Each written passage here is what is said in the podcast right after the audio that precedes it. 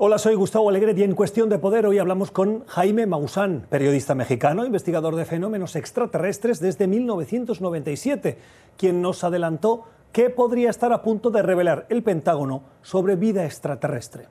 El manejo de la, de la presencia extraterrestre tendría que haber sido distinta, muy diferente, ya desde hace muchos años. Desafortunadamente, los eh, países que han recuperado tecnología extranjera, o más bien tecnología extraterrestre, la han utilizado para su propio desarrollo.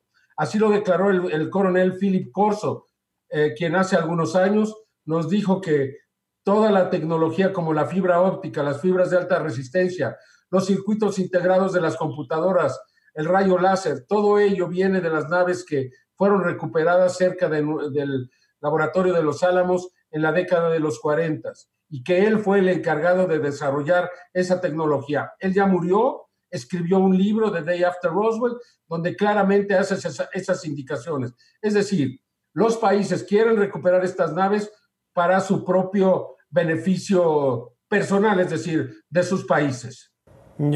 Eh, ¿Por qué no, no se hace pública esta información con más asiduidad y más facilidad?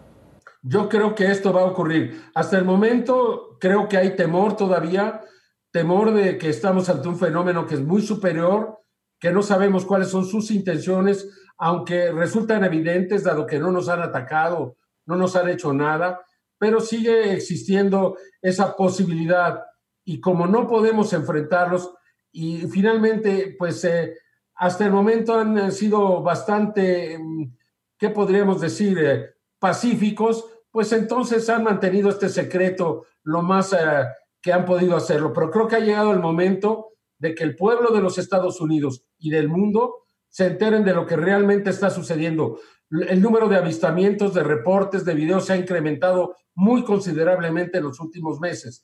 Esta fue parte de la conversación que tuvimos en el programa Cuestión de Poder, que se emite de lunes a viernes a las 6 de la tarde en Ciudad de México, 8 en Bogotá y Quito y 10 en Montevideo y Santiago en NTN 24.